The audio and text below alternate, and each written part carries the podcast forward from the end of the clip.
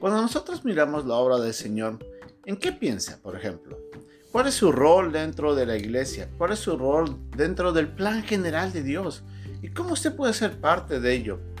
¿Qué es lo que Pablo, por ejemplo, en las últimas uh, partes de la, de la carta que él escribió a los hermanos en Corinto, él le indicaba de que hay ciertas cosas que tanto él, Timoteo y Apolo, como los hermanos en Corinto tenían que cumplir.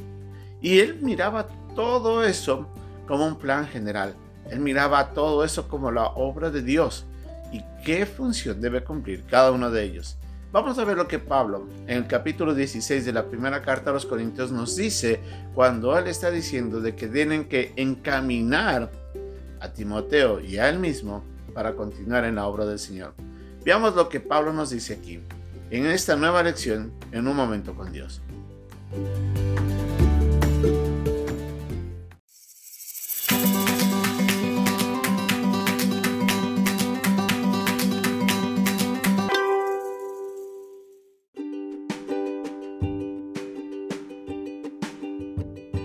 El pasaje de hoy día se encuentra en la primera carta a los Corintios capítulo 16 versículos del 5 al 12. Iré a vosotros cuando haya pasado por Macedonia, pues por Macedonia tengo que pasar. Y podrá ser que me quede con vosotros, o aún pase el invierno, para que vosotros me encaminéis a donde haya de ir, porque no quiero veros ahora de paso, pues espero estar con vosotros algún tiempo, si el Señor lo permite. Pero estaré en Éfeso hasta Pentecostés porque se me ha abierto puerta grande y eficaz, y muchos son los adversarios.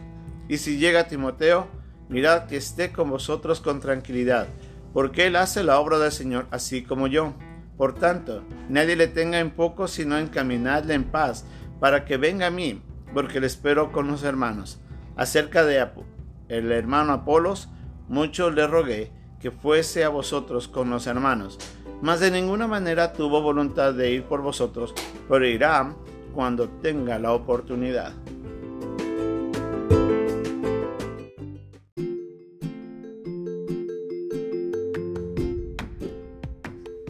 Pablo estaba ya por terminar su enseñanza en esta carta maravillosa. Han pasado cerca de 16 ah, capítulos para terminar en el que hemos visto mucha enseñanza de Pablo.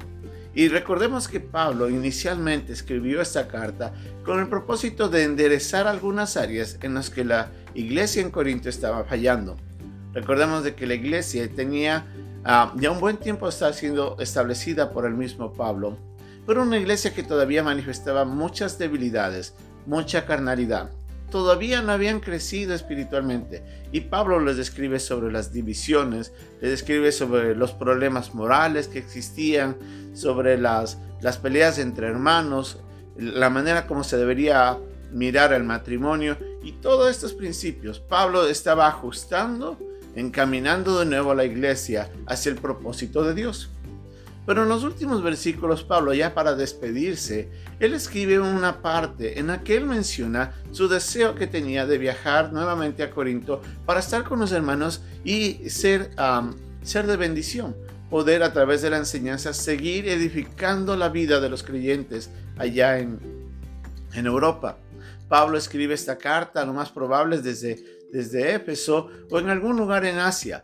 Y el propósito de Pablo era poder enviar esta carta con el ánimo de corregir, de alentar, de exhortar, pero también de, dar enseñanza de cómo se debe hacer el ministerio.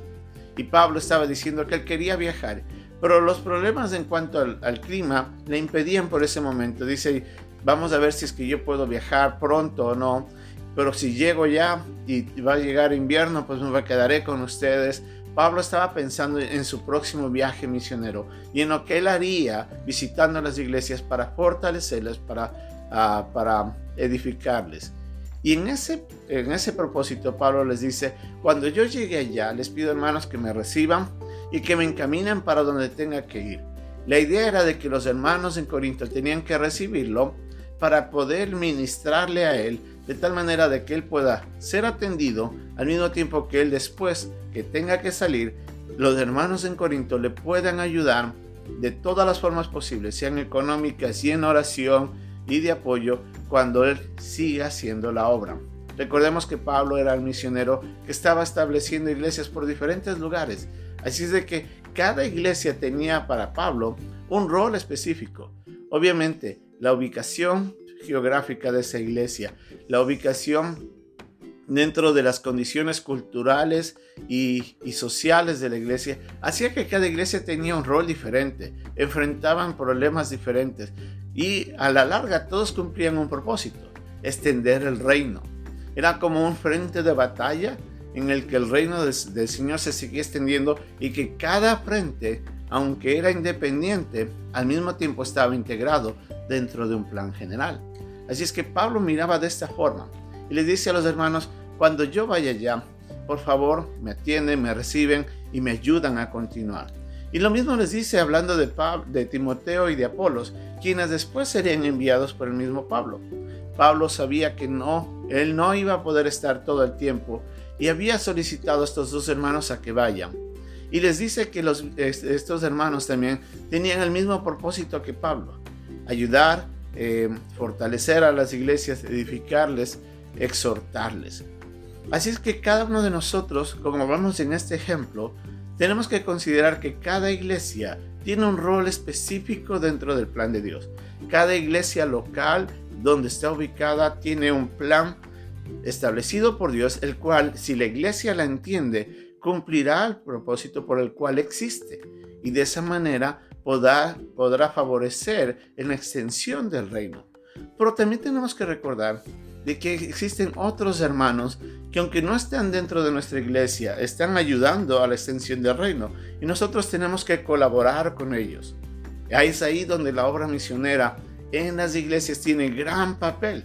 ¿Por qué? Porque las iglesias al recibir al misionero les apoyan con su, con su recibimiento, les apoyan con sus palabras, con su compañerismo, con su cuidado y con la obra misionera y la ofrenda que uno le da a ellos hace partícipe de lo que Dios está haciendo en otros lugares en donde la iglesia no está. Pero de esta manera estamos cumpliendo la gran comisión de ir y hacer discípulos a todas las naciones.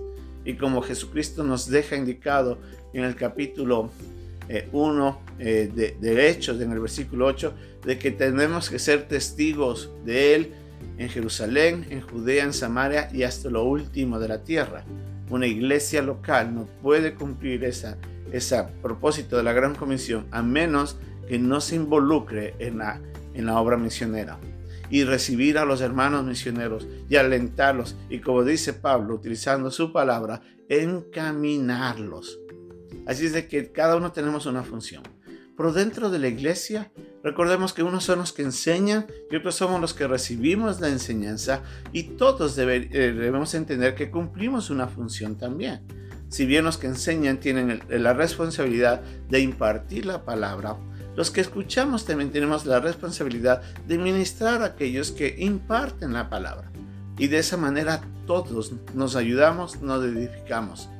El propósito es que Dios ha establecido la iglesia y en cada iglesia ha establecido sus propios miembros, cada uno con sus dones y sus talentos, para edificar al cuerpo de Cristo. El Espíritu Santo ha impartido a cada persona y ha puesto a cada persona en, esa iglesia con el propósito de que todos participen para la edificación. Todos somos parte de una. Interactuamos de una u otra manera en el reino de Dios.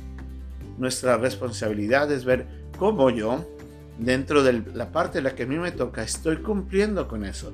Y si lo estoy haciendo a cabalidad, sea que sea un oyente o sea que sea alguien que ministra enseñando, todos tenemos parte. Y si yo no puedo estar en algún lugar y puedo ayudar a un misionero, a un hermano que está en otra iglesia, y puedo a través de mi, servicio a ese hermano edificarle y encaminarle, estoy siendo parte de la obra de Dios. Todos si participáramos y pusiéramos nuestro esfuerzo, haríamos que la obra del Señor se extienda más y más eficientemente. La pregunta es, ¿estamos cumpliendo nuestra parte? ¿Estamos haciendo de lo nuestro? ¿Y cómo vamos a seguir ayudando para que el reino de Dios siga alcanzando a más personas? Ayudemos a los demás, motivemos a los demás, seamos parte de esto y juntos, todos nosotros, daremos gloria y honra a nuestro Dios con nuestro servicio amoroso en la iglesia. Que Dios nos bendiga.